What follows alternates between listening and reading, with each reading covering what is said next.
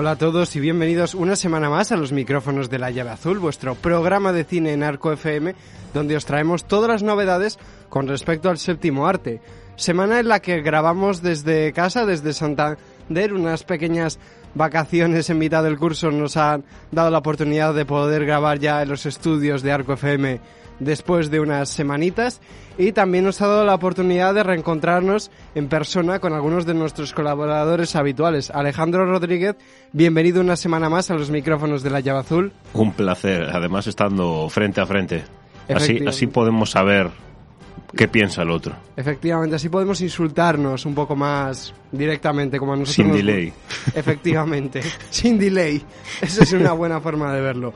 Bueno, hemos arrancado con la música de de la, primera entrega, la entrega original de Ant-Man, que lo creamos o no, salió hace ya 8 años, en verano de, 2015, y a día de hoy eh, se estrena la tercera entrega de la franquicia, Quantum Mania, que será en principio la que de pie a la fase 5 del universo cinematográfico de Marvel, y además de todo ello, eh, pues también ha dado la casualidad de que es la película de Marvel actualmente con el segundo peor porcentaje de críticas en Rotten Tomatoes.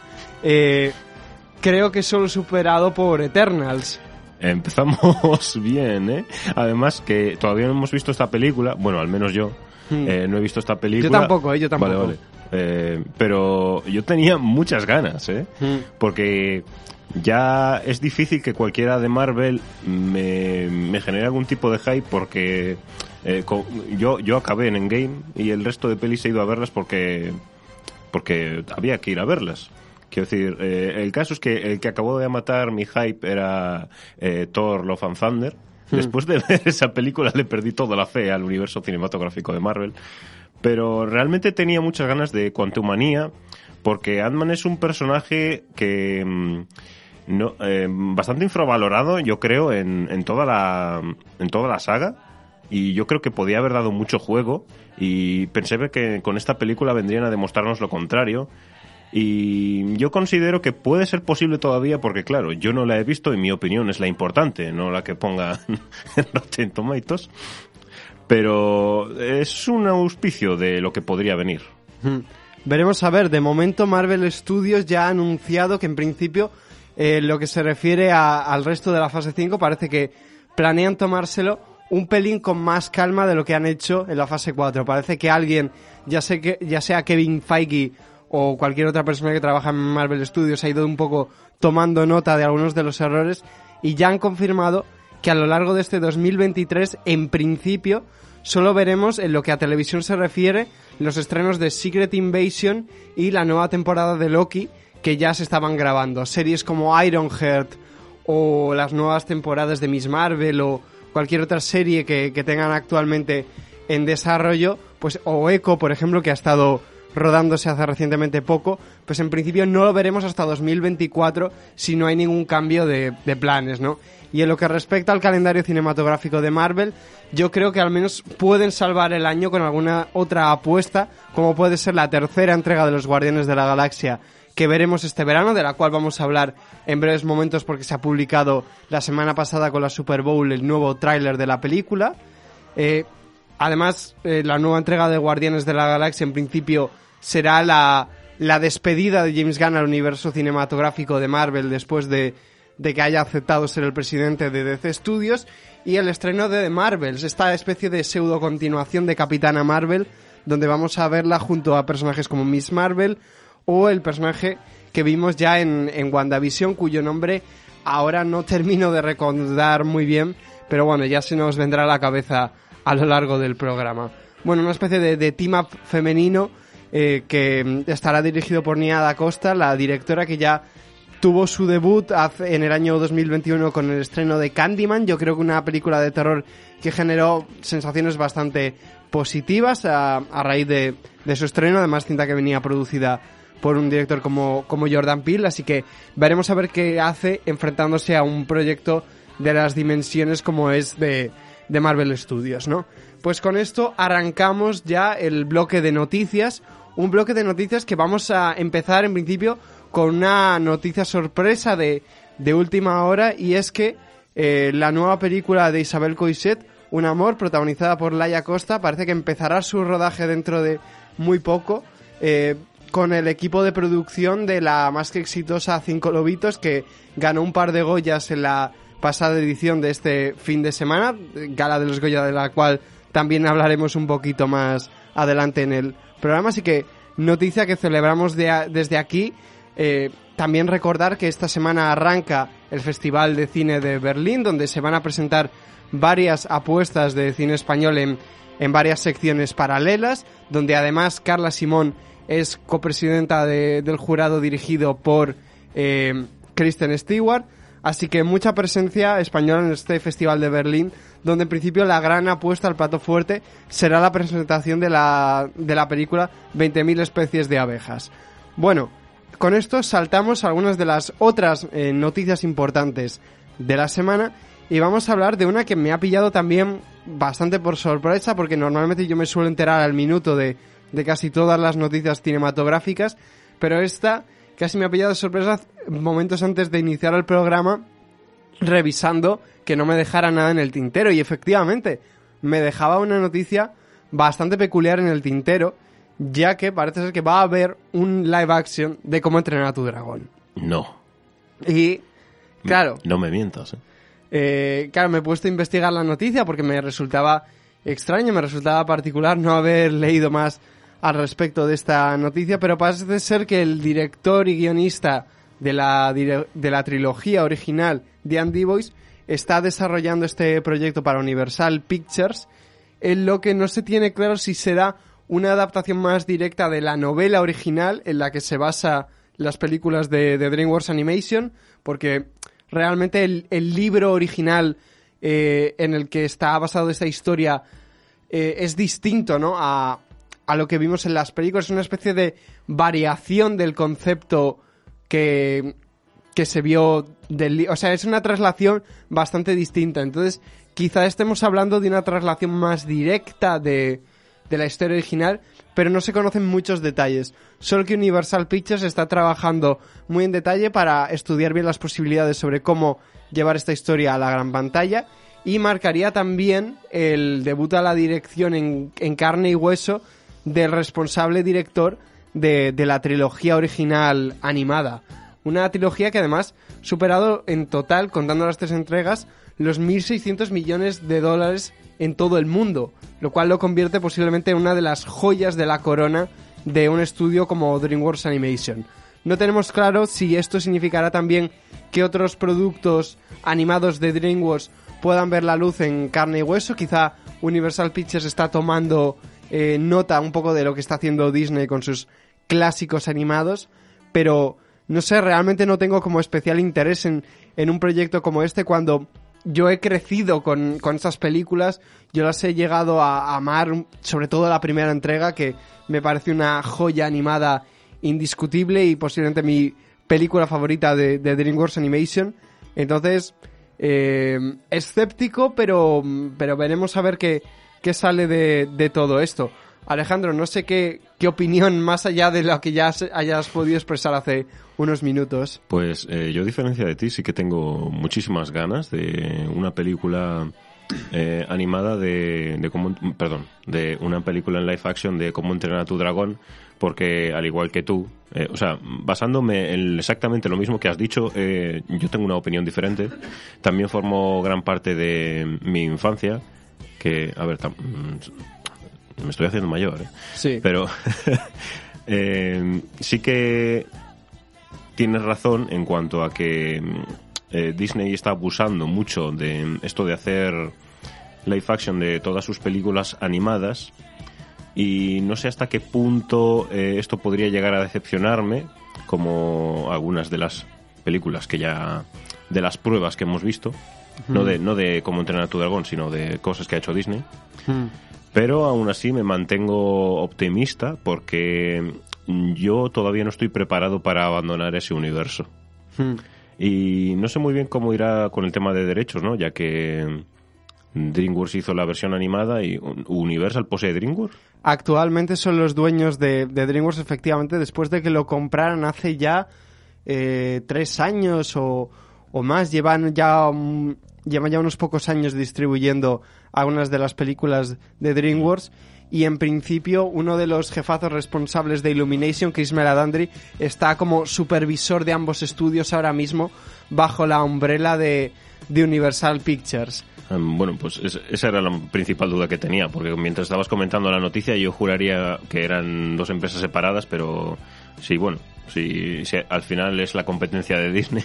Sí, casi directa. Sí. Eh, Podríamos comentar realmente cómo, más ajeno a la noticia, solo porque se ha mencionado DreamWorks, que DreamWorks está revolucionando un poco la animación, ¿no? Frente a la estancada Disney. Sí, de hecho, el año pasado el cúmulo total de películas animadas de DreamWorks superó en taquilla a lo hecho por algunos títulos de Disney. Si contamos Pixar, además, como sería Lightyear o mm. Strange World, que ha sido uno de los grandes y más sonados batacazos de, del año pasado en, en taquilla. O sea, DreamWorks, por otra parte, estrenó eh, Los tipos malos, una película que todavía tengo que ver. Yo la he visto, tío. Es muy buena. A mí mm. me, encantó muchísimo y no, es tan genérica como podría parecer. Sí que la historia quizás eh, no, no es el gato con botas, ¿vale? No es, mm. no es este espectáculo que hemos visto en cine recientemente, pero sí que fue una buena película. O sea, yo la considero una buena película de animación. Mm. Sí, bueno, realmente DreamWorks ahora mismo en los próximos años tiene pendiente el estreno de la tercera entrega de su trilogía de Trolls, tiene la cuarta entrega de, Kung Fu Panda también en desarrollo. Imagino que la inminente nueva entrega de Rec también estará en el horizonte para, para el estudio, además de otros proyectos que quizá nos detengamos a comentar en, en futuras semanas, ¿no? Bueno, veremos a ver qué, qué depara este live action, si efectivamente ve la luz del sol y, y cómo se da el, el, salto a la dirección en carne y hueso de, de Diane Dibois, el director y guionista de las entregas originales. Y ahora eh, vamos a saltar a otra de las noticias que más gracia yo creo me hace de toda la semana. No sé si los oyentes estarán familiarizados con una película protagonizada por Gerard Butler que se ha estrenado hace recientemente muy poco en salas americanas y españolas realmente el título español no le hace justicia eh, como el título americano. En español se ha titulado el, el piloto, está ahora mismo en, en salas de cine, deberíamos ir a verla. Tengo, que verla, eh, me encanta Mike Bunning. Pero eh, la, la, gracia yo creo viene de que el título en, en versión original de esta historia sobre un, sobre un piloto que se ve obligado a, a hacer un aterrizaje de emergencia en un país hostil de un vuelo de, pasajeros, lo que lo convierte, pues bueno, en, una película, estándar de... de acción, efectivamente, no con malas críticas, no, ¿eh? No estándar de acción, estándar de Gerard Butler. Claro, sí. No, pero la, película hay que decir que no ha tenido malas críticas. No lo dudo. Pero si a mí no me disgustan las pelis que hace él, mm. todas las de que hace de Mike Bunning, en plan eh, Asalto a la Casa Blanca, eh, toda esa trilogía, yo le pongo un 10. Sé que no lo merece, pero yo se lo pongo. Bueno, pues el título en versión original de la película, como tenía un avión, pues dijeron, vamos a llamarla Plane, avión. bueno, a ver. No está tan mal. No está tan Pensé que ibas a... No sé, yo podría haber, yo podría haberlo hecho mucho peor, ¿eh? Si hubiese querido. No lo voy a decir porque me, aterriza como puedas. Mira, esa es buena película también. Eh, Pero, quiero decir, Gerard Butler tiene un montón de películas así. ¿Te acuerdas la del meteorito? Sí. ¿Cómo, cómo es? Hemos... Eh, ay, ¿qué frase dijeron al final de la película? Que me ha hecho mucha gracia. aquí Beirut estamos bien. aquí Beirut estamos bien. Debe ser la primera vez. Sí, fue, fue bad timing, fue, fue bad timing absoluto eso. Muy, muy por desgracia. Pero, eh, bueno, el caso es que esta, esta película se convirtió en un meme después de que la gente empezara a publicar imágenes como ¿Sabéis? No sé si los siguientes estarán familiarizados con esto clásico que siempre aparece al final de las películas de Marvel de no sé quién personaje volverá. Pues alguien hizo una especie de falsa captura de, pantalla del, cine en la que ponía el avión volverá. ¿Sabes la canción esta? Soy una avioneta, mira cómo vuela. Oh. Ese debió ser el título. Pues el caso es que eh, volverá, pero no volverá el avión, volverá un barco, porque está, en está en desarrollo eh, una continuación eh, protagonizada por el coprotagonista de la película Mike Colter, que es el, el actor que interpreta a Luke Cage en la serie de, live action de, de Marvel y, Netflix. pues esta película titulada Ship Ah, pensé Barco. que iba a ser Boat.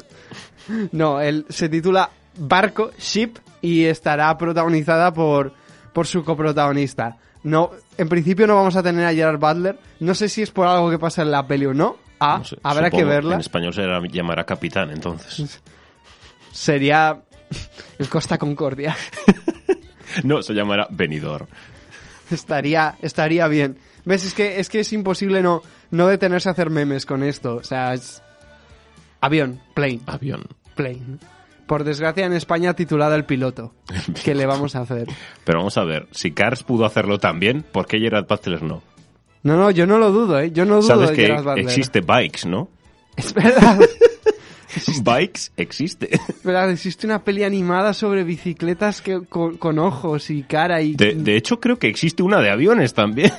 No, pero esa, esa es continuación de, de- del universo de, de Cars, pero no está producida por, por Pixar. Ah. Sí por Disney, pero no por, por Pixar. Pero Bikes me mató cuando lo vimos. Eh, en fin, la industria de cine de animación en España, eh, amigos. Bueno, vamos a saltar a, a la siguiente noticia eh, que tenemos aquí preparada. Y es que Guy Ritchie, el famoso director de películas como Lock and Stock, eh, Rock and Roll o Snatch, entre muchas otras, pues parece que no descansa. El, el tío ha estrenado recientemente en muchos territorios internacionales su última perdón, su última película eh, titulada Operación Fortune, eh, que de hecho ya se ha confirmado esta misma semana que tiene ya oficialmente fecha de estreno para Estados Unidos el próximo 3 de marzo, compitiendo en principio con el estreno de, creo que es la nueva entrega de, de y es competición dura, yo no sé cómo, Yo no sé, no, es que no, yo creo que no hay competición. yo es que creo que no, no sé qué esperanzas comerciales tienen con Sobre esta todo película. sabiendo que Operación Fortune, cuando la hemos visto, mm, opiniones mixtas, ¿no? Sí, ¿no? No, no es, yo creo, el fuerte, yo creo que lo hemos comentado en otros programas anteriores de La Llave Mm. Azul, pero no es el fuerte de, de la carrera de, de un director como Guy Es que Ritchie. esas películas, esa película tiene como eh, escenas 100% Guy Ritchie y las otras son... ¿Qué pretendías con esto? Claro. ¿Cuál es la historia detrás? ¿Va Sí. a haber una secuela? Así que no sabría, no está cerrada esa película en mi opinión, así que no, no puedo tener ni una opinión, porque no está acabada. Mm, Ya, es, es peculiar. Pero bueno, como ya he dicho, Guy Ritchie no descansa. También a lo largo de este año tendremos el estreno de su siguiente película que ha estado rodando eh, en todo el tiempo que, la, que el estreno de Operación Fortune estuvo parado por, por muchos motivos eh, legales distintos, titulada The Covenant, protagonizada por eh, Jake Gyllenhaal en una especie de historia de, de corte más dramático, eh, en la cual irá sobre un, un soldado durante la, la guerra de, de Afganistán. Bueno, veremos a ver qué, qué surge de, de este proyecto. También uno de los protagonistas de, la serie de The Voice, el, actor que interpreta Homelander, también está en el reparto de esta nueva película dirigida por Guy Ritchie. Como ya he dicho, una película mucho más seria que veremos a, más o menos a mitad de este año, al menos de momento en salas de cine norteamericanas. Pero es que Guy Ritchie ya ha empezado a rodar su siguiente, siguiente película. Y yo creo que te va a hacer mucha gracia el título y concepto. El título en versión inglesa de, de esta película es The Ministry of Ungentlemanly Warfare. Eh, película que irá sobre el primer comando de Black Ops eh, que existió durante la Segunda Guerra Mundial, protagonizado por Henry Cavill y Eiza González. Uf. Uf, se viene. O sea- es que me encanta. Hmm. Pero eh, es que, en mi opinión, cuanto más gente él ponga en el título de sus películas, mejor es la peli. Puede ser. O sea, el caso es que, claro, la traducción del título sería El Ministerio de la Guerra sin modales o algo así. Sería, yo creo, la traducción más exacta. No sé, no sé qué pondrán en español. Mm, eh, em, supongo que pondrán sin traje no es hombre. Algo así. No es hombre. Sin traje no es hombre. es buen título, ¿eh? Copyright, ¿eh? Eh, no sé qué pensar, me has hackeado ahí. Sin Sin traje, traje no es hombre. hombre. Eh, Suena algo que diría mi padre. po- po- no, no conozco tan en detalle a tu padre, pero sin traje no hay hombre. Bueno, mm, eh, vamos a, a hablar ahora de, de los trailers de la Super Bowl, eh, porque este fin de semana ha sido este gran evento deportivo que sucede todos los años en Estados Unidos y que además de ser característico por el fútbol, por el Furbo. por el furbo, por la actuación en el intermedio de algún artista famoso que este año ha, ha sido Rihanna, pues también es conocida porque eh, se pagan millonadas porque en el intermedio eh, se pongan algunos de los anuncios posiblemente más elaborados de todo el año. Creo que eh, un, un espacio de 30 segundos durante el intermedio de la Super Bowl llega a costar más de 7 millones de Sí, dólares. sí, cuestan millonadas los anuncios ahí. Sí, de hecho, yo creo que son uno de los espacios más eh, esperados por todos los publicistas para ver qué han desarrollado sus compañeros, porque hay más Es que creatividad. Lo, lo guay de la Super Bowl es que la mayoría del mundo le importa cero el partido, pero estamos esperando los anuncios como agua de mayo. Efectivamente. Y en el mundo del cine también esperamos estos anuncios porque normalmente eh, se publican algunos de los spots de algunas de las cintas que más esperamos de lo largo de, del año. Y en este caso hemos tenido el segundo tráiler, el segundo avance de eh, Guardianes de la Galaxia Volumen 3. Como ya hemos avanzado a principios del programa, película que cerrará la trilogía de los Guardianes de la Galaxia, al menos bajo la visión creativa de James Gunn. Además, también hemos tenido el primer tráiler de la esperada película de Flash. Ahora Eh, sí. Esto. Ahora ahora- sí. Ahora lo comentaremos, ahora lo comentaremos. Además, hemos tenido también esta semana, eh, como preámbulo al spot de la Super Bowl, el primer tráiler completo de casi cuatro minutos de Fast X, la nueva entrega de la saga Fast and Furious. Y también hemos tenido nuevos avances de, de nada, de muy poca duración de películas como la, la sexta entrega de Scream, que se estrenará el próximo mes de marzo. La próxima entrega de Transformers que veremos este verano, Rise of the Beasts.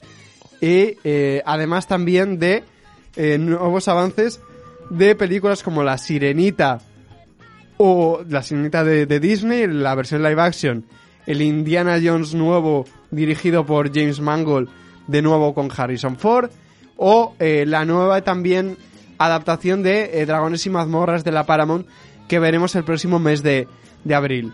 Bueno, eh, yendo por partes, no sé si has tenido oportunidad de ver el, el nuevo tráiler de los Guardianes de la Galaxia. Eh, sí que he visto por Twitter algo en el trailer. O sea, Hmm. no lo he visto entero porque, o sea, voy a- os voy a ser sincero, no me interesaba mucho. Estaba, es que era, el mismo día que había recibido un shock muy importante, que hablaremos después. Así que no, no podría comentar en profundidad nada, pero si yo, yo hago comentarios a lo que tú comentes, Diego. Bueno, yo en, en general creo que sigue un poco la, la línea de lo visto en el anterior tráiler, que creo que todo huele a, a despedida hasta cierto punto dramática de algunos de los personajes. eh, y en todo momento yo creo que es, es la despedida clara de un director como James Gunn a, a su trabajo en, Marvel Studios, ¿no? Entonces, eh, yo creo que es de todos los proyectos de Marvel ahora mismo que parece que, que esa línea de calidad que tenían hasta hace poquitos años parece que ha ido decayendo. James Gunn es una de las pocas personas en las que confío eh, de manera casi ciega con respecto a lo que haga con esta película, a pesar de que eh, la segunda entrega de los Guardianes no fuera de mi especial devoción. Pero en general, yo, yo tengo muchas ganas. Yo creo que será una de las películas más taquilleras de todo el verano, porque los Guardianes de la Galaxia yo creo que siguen siendo una apuesta más que segura, independientemente de cómo termine funcionando el resto del universo cinematográfico de, de Marvel. Además, es, es un- como ya he dicho, es una de las apuestas, yo creo, más claras que más siguen gustando y que no ha decepcionado hasta el momento. Veremos a ver si, si James Gunn es, eh, es infalible a esta mala racha que está viviendo un poco Marvel con algunos de sus últimos títulos, ¿no? Eh, yo considero que, bueno, no Sí. quiero cortarte. No, no, no, adelante, adelante. Yo considero que después de hacer James Gunn la película de Escuadrón Suicida, eh, eh, que me parece una excelente película, ha conseguido saber manejar mejor grupos. Sí, Que, por ejemplo, yo creo que la primera lo hizo muy bien porque era algo nuevo y que tampoco tampoco tenía que contar mucho, ¿no? Era una historia bastante simple, Sí. realmente. Y en la segunda como que se estancó porque no sabía ya cómo evolucionar el equipo. Pero después de, de em, El Escuadrón Suicida, teniendo incluso muchísimos más personajes a los que desarrollar y una serie de... De no, Peacemaker de Peacemaker, gracias, se me había olvidado el y el especial de Navidad de Oh. los Guardianes.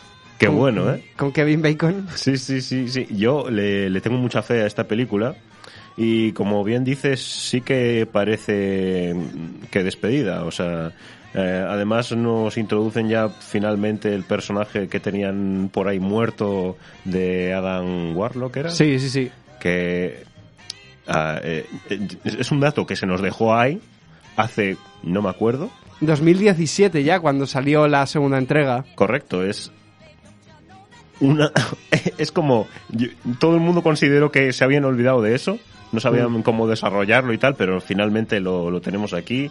Además vemos como Baby Groot ya no es Baby Groot. Es yo creo un poco ya... eh, es una especie de versión anterior al Groot que vimos en la, en la original, pero sí, bueno. correcto. Pero no sé, yo le veo bien mazas. ¿eh? Sí. Así que tendremos una nueva versión mejorada de, de tanto de la película como de este protagonista. Hmm.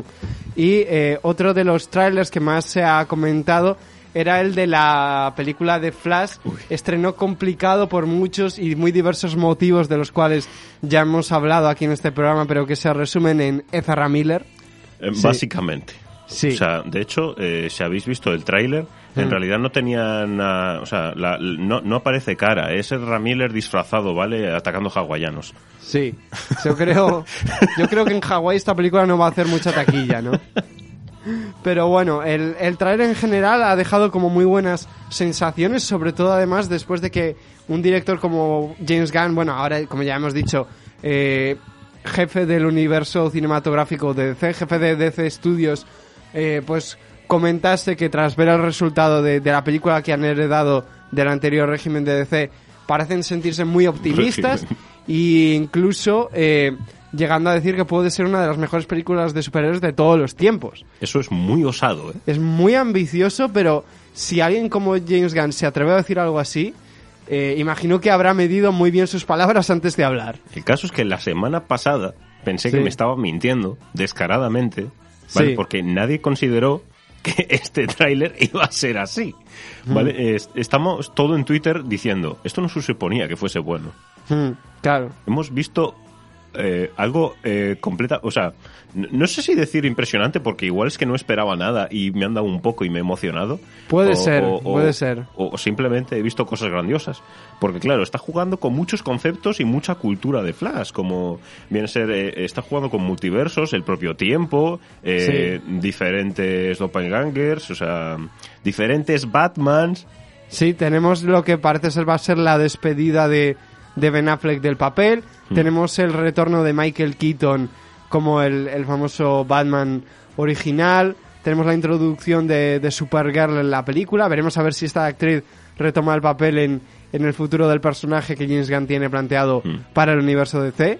Pero, no sé, yo, yo tengo curiosidad. A mí me genera mucho interés el, el hecho de que eh, los anteriores jefes de DC parecían también sentirse muy confidentes con respecto al, al resultado de la propia película de Flash. Parecía que estaba testeando extraordinariamente bien cuando hacían pases de prueba. Y ahora que llegue el nuevo director de, de la compañía y reafirme esa, esa, especie, de, de- esa especie de rumor que, que se estaba comentando desde hacía ya meses, no hace sino generarme interés por ver si efectivamente es cierto y estamos ante quizá alguna de las mejores películas del género. Es que, es que nadie lo creía. Mm. Pensaba, es que pensábamos que era típico respuesta de, de community manager, ¿vale? En plan, "Ah, hay que salvar los platos, necesitamos vender aunque sea un poco para que reducir las pérdidas. Pero es que después de que todo el mundo haya visto el tráiler, estamos en shock. Sí, ¿no? En plan, pero, pero ¿qué, no, ¿qué es esto? ¿De dónde ha salido? ¿Y por qué llevamos tantos años creyendo que iba a ser basura? Es que esta película ha tenido un montón de problemas. Varios cambios de directores, eh, muchísimo ocultismo. Pero, Sí. Bueno, a ver, se nos mencionó a Keaton dos segundos y dijimos, bueno, Sí, Este, habrá que comprarlo. puede ser. Lo Sí, iremos ¿no? a ver. Sí. Pero ahora nos han enseñado el tráiler y vemos que tenemos fe hasta en el propio de Ramiller. Hmm. ¿Vale? Porque, claro, no hemos dicho nada del tráiler todavía. ¿no? Bueno, así que sale cara. Eh, eh, es curioso porque es como. Han adaptado esa parte de Flashpoint, que debería ser Superman, Sí. pero han cambiado el personaje por cara. Me, me parece bien, Hmm. para, para no hacer el cómic 1-1. Sí. Eh, es que el cómic es demasiado bueno. Sí, explica que- igual un poco a los oyentes de qué va Flashpoint porque es la historia a la que en principio se inspira en su gran mayoría esta nueva o esta primera adaptación de Flash. Vale, eh, Flashpoint es un cómic que viene a ser como Tierras Infinitas, pero por otra crisis. Eh, eh, cuando los cómics de DC tienen eh, han llegado a su cota máxima de personas y necesitan un nuevo público, pues re- suelen reiniciar el universo. Y Flashpoint era esto. Como les func- funcionó también con Crisis Infinitas, pues hicieron Flashpoint. Eh, porque, claro, eh, Flash también fue el catalizador que cambió eh, toda la realidad en, Tierras Infinitas. Así que reutilizaron a- al propio Flash para, esto. El cómic de Flashpoint mm, consiste en que Barry decide salvar a su madre, cambiando toda la realidad, y eso genera pues un nuevo y completa línea temporal, en el que Flash ni siquiera tiene poderes, su madre está viva y hay una guerra entre Amazonas y Atlantes y el mundo pues está hecho un Cristo. Eh, Flash, eh, con la ayuda de Batman, que no es Batman Batman, sino el padre de Mm, Bruce Wayne, sí. que en este universo es Batman y su mujer es el Joker, eh, l- ayuda a Flash tanto a recuperar sus poderes como a eh, volver a reescribir el tiempo y así comenzar un nuevo universo. Y se supone que esto es exactamente lo que pretenden hacer con la película, porque venimos de un montón de películas a las que nadie les da fe. Bueno, no les da fe, no, las hemos visto. o sea, eh, perdón, hemos perdido la fe. Sí, sí. Black Adam, ejem, ejem. Black Adam Funner. ¿En, en qué película de- haces del villano y que no tenga ninguna conexión con, con el, el protagonista? Es, es particular, Black Adam ya hemos hablado. Shazam ni se menciona, no existe en esta película. Mm. Todo Y viene es de viene del ego de un de un actor como como es Dwayne The Rock Johnson que yo creo que se pegó un, un tiro en el pie haciendo esta propia. Sí, Se emocionó, eh, nos gustó lo de Superman, pero eso no fue en ningún lado. sí, ¿Cómo nos estafaron con eso? sí. Bueno, eh, pues con esta película pretenden reescribir el universo porque todo salió mal. Sí. Mm, Casi todo. Las pelis de Shazam me gustan, la de Aquaman estuvo bien Hmm. y Wonder Woman opiniones mixtas. Sí, ahí hay un poco... No se ha hecho ninguna peli de Batman, así que no puedo juzgar. Hmm. Bueno, la primera Superman tengo mis dudas, pero estuvo bien. La, a ver, Eh, bueno, depende, a ratos, a ratos. hay, A cos- ra- hay cosas que yo, por favor, no, pero estuvo fue buena película al fin y al no, fue- mejor, no fue mala película. Sí, y, a- y de ahí pues cuesta abajo y sin frenos. Correcto. Bueno, y ahora centrándonos 100% en el tráiler, que me he ido mucho por las ramas, eh, vemos a el propio Barry Allen que hace la línea temporal y se encuentra con su propio Barry Allen de la otra línea temporal que no tiene poderes, pero luego vemos más adelante que sí. Y eso es muy interesante porque los rayos de... Me estoy poniendo muy friki con esto. Si quieres cortarme, me cortas. Eh, si, si llegas a explicar, haz un poco de explicación para Dummies, un poco. Vale, los rayos que tiene Flash en este tráiler, el de la Tierra sin poderes, en el que no hay metahumanos, Hmm. son azules. Sí. Y eso quiere decir que son artificiales. Sí. Porque el color de, de los rayos implica la conexión que tengas con la, con la Speed Force, que es Hmm. la, la mm, es como una es como la fuerza de la gravedad, pero de velocidad. La fuerza máxima de velocidad que existe y tu conexión a ella te hace veloz o no. Pues la del flash normal, que es como amarilla, roja, eh, implica que tienes una muy buena conexión con la Speed Force y es bastante estable. La azul es más rápida, pero es más inestable y la mayoría de veces es artificial.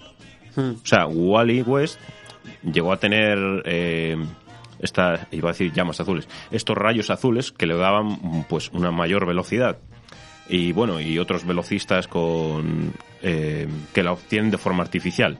Sí. Eh, es más inestable, así que podrías literalmente desaparecer si la usas. sí.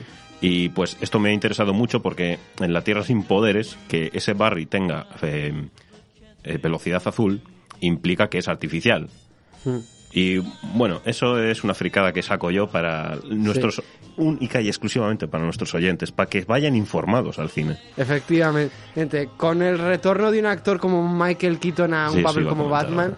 Eh, ¿Qué opinión tienes? ¿Lo ves innecesario? ¿Ves que pueden acabar de fastidiarlo? No, no, yo considero que lo único que pueden hacer con Keaton es mejorarlo. Hmm. No, no, hay, no hay forma de hacerlo peor, en mi opinión. Porque eh, hay que decir que, aunque soy muy fan de Batman, nunca había visto las películas anteriores a, mm, las de Nolan, Sí. de, de Batman. Y he estado haciendo eso, la he estado viendo y me parece que las películas de Batman sin Keaton serían mejores películas. Porque me parece un Batman completamente irrelevante en su propia película. Bueno, otro día debatiremos más en detalle un poco de, Pero a ver, de todo esto. He de decir que aún así me da emoción verlo. ¿Vale? Porque aunque no me gustó, sí que Mm. representa algo, tiene un impacto cultural. Eso a Mm. mí me gusta. Sí. ¿Vale? No es solo fanservice, que lo es. Mm. Pero eh, lo que sí me parece curioso es que viene con la moto, y esa moto no es suya. Pero ese yo creo el la moto es del Batman de Ben Affleck que también Correcto. incorrecto. No, no, correcto, correcto. Ah, vale. Eh, no, pues ahora vamos a saltar a otro de los trailers que hemos visto un poco previamente antes del spot de la Super Bowl, como ha sido el de Fast X, la nueva entrega de la saga Fast and Furious, en el cual en su duración de casi cuatro minutos se nos deja el primer vistazo al, al nuevo villano de la saga, Jason Momoa, el cual, pues la explicación que dan en ese tráiler es que es el villano Pero que... necesitas una explicación. No, no, no, no, pero es que la explicación de por qué este villano viene a por Toreto es porque es un señor que estaba de fondo durante toda la película de Fast and Furious 5. Es como el huevo en el gato con botas 1. Básicamente estaba ahí todo el tiempo y era el que realmente fastidiaron robando la caja fuerte que roban en la quinta entrega. Entonces, No ha llovido. este señor eh, ha decidido que eh, cuatro pelis por delante, ¿no? O cinco, cinco películas después, pues era el momento de, de venir a por venganza. Eh, hay que mencionar que este villano se, se llama Dante, en teoría. Me gusta el nombre de Dante. Sí. Da- Dante el elefante. Vaya forma de joder. Eh, básicamente. Y pues nada, nos deja ver el trailer, yo creo, más de la acción a la que ya estamos más que acostumbrados en las películas de, de Fast and Furious. Vemos a casi todo el elenco de vuelta. Tenemos a John Cena, tenemos a Ellen Mirror, tenemos a Michelle Rodríguez, eh, tenemos a, a todo el reparto original. La mayoría de, de caras conocidas de la franquicia están ahí. También tenemos de vuelta a Charlize Theron, Jason Statham, personaje de Han también está de vuelta en esta nueva entrega. Yo no sé quién falta realmente, bueno, aparte Bueno. de La Roca. Yo sé quién falta, pero no lo voy a decir. A ver, sí. falta, pero... Pero bueno, esperemos que, que no se... Que no lo fastidien eso, hombre, que yo creo que... Lo cerraron muy bien con las 7. Lo cerraron demasiado bien con las 7 como para arriesgarse a hacer algo que dé un poco de cringe, la verdad. Pero bueno, Todo lo que sea en flashback lo compro. el caso es que ya luego lo que me mató fue el, el spot de la Super Bowl que, que sacaron en el cual eh, eh, Toreto le dice a, a Jason Momoa eh, cometiste un error, no me quitaste mi coche. Justo antes de saltar con el coche por, eh, por, un, por una presa. O sea, sal- Pero vamos a ver, eso es un clásico. Lo que estás Mm. viendo aquí no es ciencia ficción, es un clásico. Sí. es que otra cosa iba a hacer. Tiene dos frases, Jason, eh, esto, Jason, eh, Toreto, ¿vale? Familia. Es familia y coche. Sí. Y, y, y no necesita más. ¿Sabes? No necesita. Te voy a decir más. Ha hecho 10 películas con Y- eso. Y va, y va, y va la 11, Y, ¿eh? y- Va la y- 11. y va a hacer otra más. O sea, imagínate si todavía tiene ideas que se ha quemado con esta y va a hacer otra. En principio, el, el final de, de la saga, Ah, Que nosotros sepamos. que nosotros sepamos, es como complicado, ¿no? De creerse algo que dice este señor. No sé, ¿qué opinión te ha generado el, el tráiler de esta nueva entrega? Yo reconozco que a estas alturas, habiendo empezado como una persona que, que no le gustó el arranque de esta saga más serio, más centrado en carreras de coches, pero que una vez ha llegado al punto de lo absurdo, ridículo, absolutamente histriónico, yo ya termino disfrutándolas, aunque no sé si realmente me gustan o que solamente ya con la acción loca yo ya me doy por contento. Yo, yo, sabías que, yo sabía que llegarías a ese punto algún día, que me lo negabas, pero yo te decía, algún día estarás en la broma. Mm. Y hoy puedo decir que estás en la broma. Oh, qué, qué- qué bonito ha sonado eso, ¿eh? Estas películas, eh, si bien como dices, empezaron para gente que realmente le gustaban los coches, eh, luego se dieron cuenta que la gente que le gusta los coches realmente no ve muchas pelis. Así que hicieron películas para la gente que se cree que le gustan los coches. Sí. Buena definición. Y ahí es cuando todo empezó a triunfar. Porque tuvimos coches. Sin mucho más. No necesitamos la cultura callejera de los coches, las carreras. Todo ese submundo nos interesa poco. Queremos Misión Imposible con coches. Queremos ver coches eh, estrellándote contra satélites en el espacio, Exacto. como vimos en la anterior entrega. Eso fue maravilloso, maravilloso. Fueron con dos rollos de cinta y un traje robado al espacio en un cochito. Sí, un cohete. El caso es que ya lo- los más fans de la saga ya se quejaban de, con la anterior de que quizá habían alcanzado un nivel de, de estúpido que les sacaba de la película, pero no sé, yo... Si yo te es que quejas de eso, no eres un fan. Es que Así te lo digo. cada vez que suben más el nivel yo lo disfruto más, por, por más sin sentido que sea. Sí, yo, sí. Quiero, yo quiero dinosaurios ya en la próxima. quiero bueno, coches contra... Transformers te lo dio, ¿no? Sí, pero... Vamos a ver, la 4 y la 5 eran para los fans que decían, bueno, yo con un poco de carrerita me conformo. Hmm, A partir de ahí dijimos, ahora para los reales, Sí, ¿no? para los reals. Y ahí empezamos de las 6 cuesta arriba. Sí, Alguno se bajó, pero... como Paul Walker. Uh, pensé que no ibas a dejar de decirlo. Pero bueno, bueno, chi- chistecito, chistecito, perdón, perdón. Eh, no, Eh, vamos ahora a hablar un poco de, de- de la otra gran noticia de- del cine español de la semana, porque este, este pasado sábado se celebró la nueva eh, gala de los premios Goya, la número ahora mismo 37, efectivamente, me acordaba de memoria, lo estaba revisando de la que lo iba a decir, pero me acordaba de memoria, la gala número 37, donde eh, la gran y absoluta triunfadora ha sido Asbestas, con nueve premios Goya en total. Mm, Me alegro bastante. no Eh, con Goya a Mejor Película, entre otros, Goya a Mejor Interpretación Protagonista para nuestro querido francés Daniel Minoch, eh, también para Luis Zaera, que interpreta mm, a ese hombre tosco villano de, de la película, que ha sido uno de los personajes posiblemente más, Y- y- más y recordados. Yo creo que dijo la mejor frase en todos Sí. los Goya. Mu- muchas gracias Rodrigo Sorogoyen por permitirme hacer un western y eh, dejarme matar a un francés. Eso, si no se dice unos Goya, ¿dónde se iba a decir? Que hay más español que querer matar a un francés. Además también uno de los presentadores, Antonio de la Torre, no, no se pudo resistir durante la gala, llegado un momento a acercarse donde él y decir, te aburrimos, francés. Es que es, es muy buena peli. Si no la habéis ido a ver, tenéis que hacerlo. Sí. No, ya es cierto que ah, desde, desde su victoria el pasado sábado... Eso sí, no es graciosa, ¿eh? No, no, no es graciosa para nada. A pesar de lo feliz que nos veáis, no tiene ni un solo chiste. Eh, sí. Bueno, quizás uno o dos, pero no es, no es, no es su género de Sí. comedia. es desde el, el pasado sábado ha ido remontando en, en la cartelera y actualmente a día de hoy ocupa el número uno en, en salas de cine españolas casi ya dos meses o tres después de su estreno en salas de cine.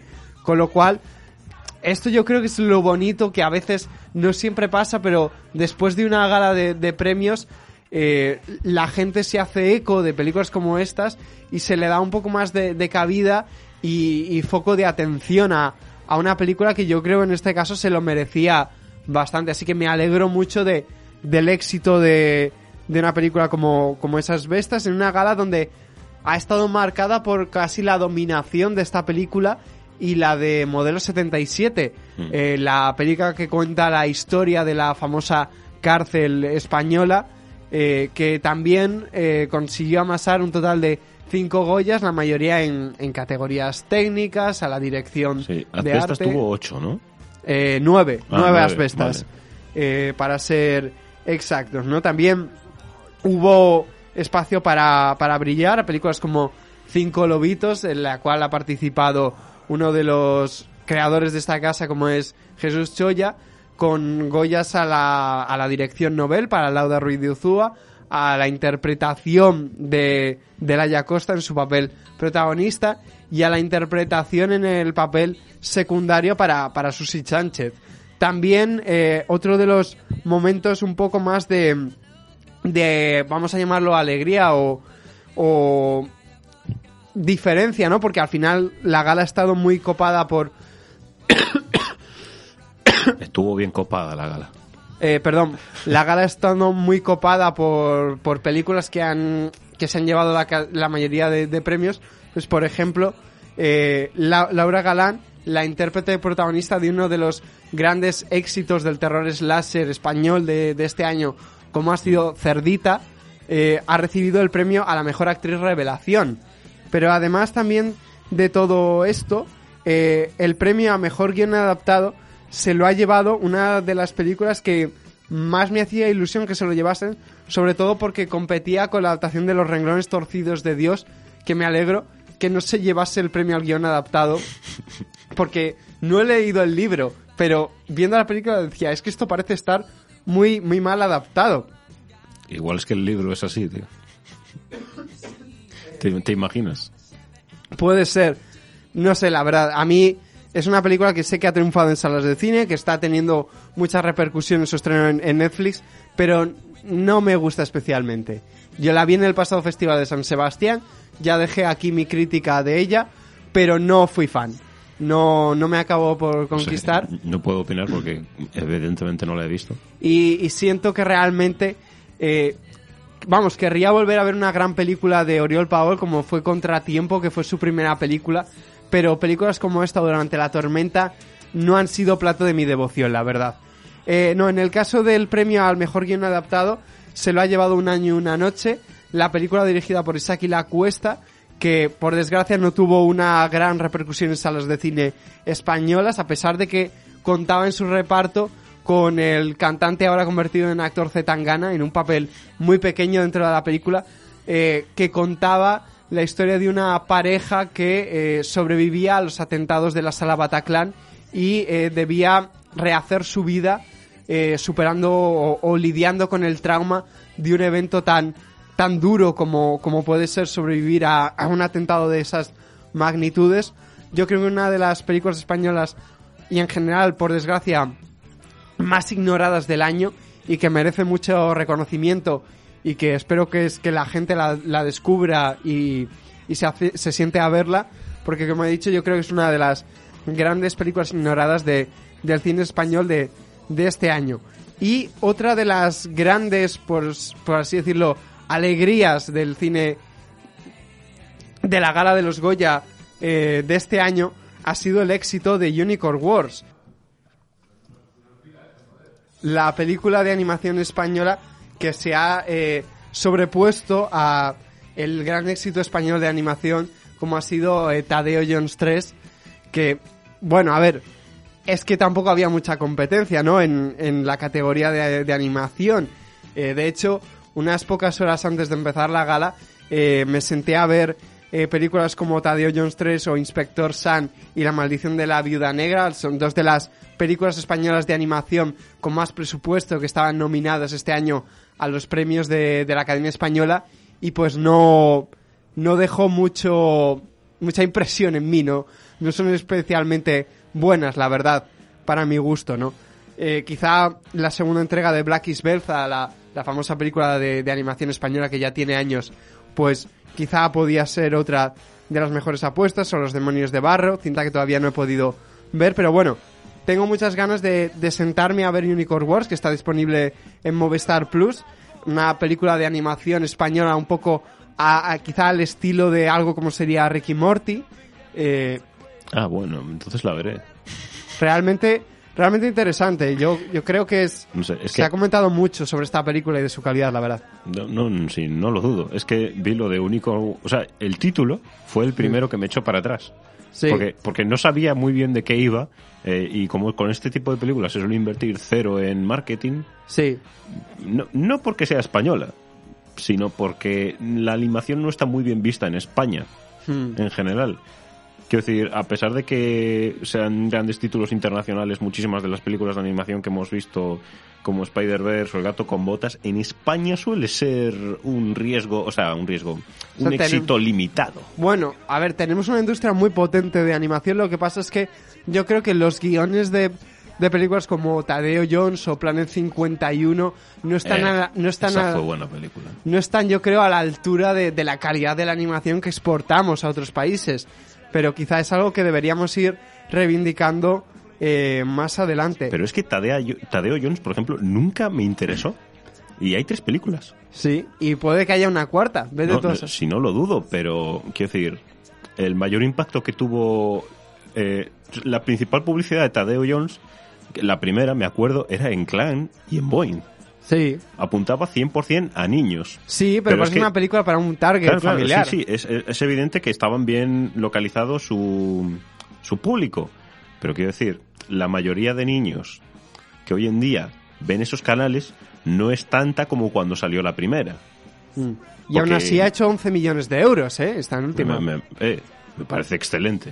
Solo estoy diciendo eh, que, que a mí no me. A mí no- nunca me llamó y no me sorprendería que tuviese poco éxito, pero eh, me ha demostrado equivocado. Mm. Así que buen, buen dinero. sí sí 11 tengo cero interés. 11 millones de euros. Pero bueno, eh, vamos a comentar ahora otras de, la, de las éxitos ¿no? de, de la gala, como ha sido el éxito de Argentina 1985 ganando el premio a Mejor Película Iberoamericana y que también, pues yo creo que ya está muy claro que es la gran favorita para el Oscar a Mejor Película Internacional. Y desde aquí, pues solo puedo recomendar a la gente que si no tiene Prime Video, que se lo haga para, para ver la película, porque es excelente. Usad la prueba gratuita que lleváis ahí 20 años teniendo. No, no quiero meter la tarjeta. Es el momento de meter la tarjeta. Efectivamente. Le estoy haciendo publicidad gratis a Prime, pero es que esta película lo merece. O sea, tenemos una adaptación de cuan- lo que fue pasar de, de la mm, transición, ¿no? A, Sí, o sea, a la democracia. sí. Los Porque, juicios a la, sí, a la claro, dictadura. Juzgaron, juzgaron a todos los militares que cometieron crímenes, crímenes de guerra también, aunque eh, eso en una dictadura no está claro, porque tuvieron muy arriesgosamente que buscar toda esa información y además se confió en jóvenes, porque, claro, eh, usar abogados, o bueno, en este caso fiscal, eh, buscó a abogados jóvenes, porque de haber buscado, mm, se comenta en la película, eh, personaje, o sea, personas de mayor edad eh, estarían muy afiliadas al régimen. Sí. Bueno, una, una película desde luego que hay que ver muy interesante, posiblemente una de las películas históricas ma- y políticas más importantes de, del pasado año.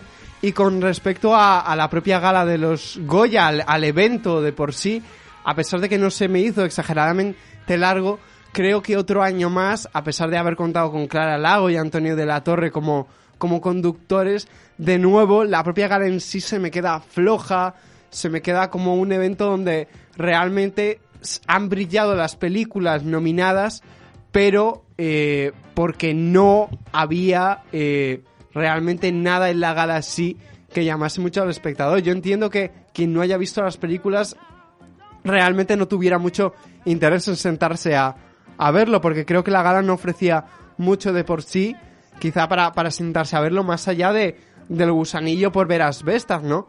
Otra de las, de las grandes sorpresas fue el vacío absoluto de Alcarrás, que hace unos meses era la, la ganadora indiscutible de esta gala, después de ser la primera película española en 40 años que ganase el Festival de Cine Internacional de, de Berlín, ser la candidata española a, a los premios de, de la Academia Norteamericana. Pero bueno, parece ser que a última hora Asbestas le, le llevó la delantera gracias a, a todo el boca oreja que estaba generando por su éxito entre público y, y académicos. Pero bueno, que la, al final lo importante es que, que la gente eh, se, mm, se siente a ver estas películas. Yo creo que además en un año donde la cosecha de cine español ha sido bastante extraordinaria, sino excelente.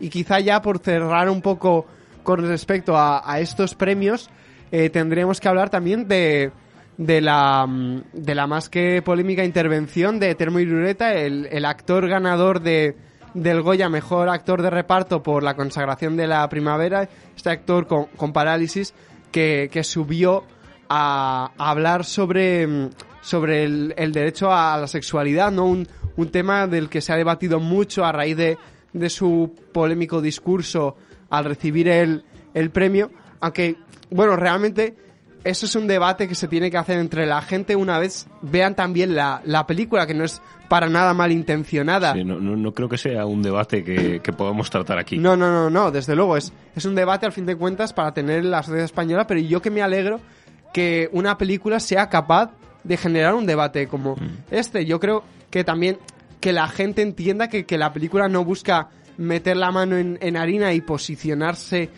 realmente sobre el tema, sino plantear una historia, un, un debate que, que es muy interesante, que está muy bien dirigida y que, a fin de cuentas, eso es una de las cosas bonitas del cine, el, el hecho de poder iniciar una conversación, vaya hacia donde vaya, si era el interés o no de, de la Sí, sí, película. la peli plantea el tema y tu opinión es culpa tuya.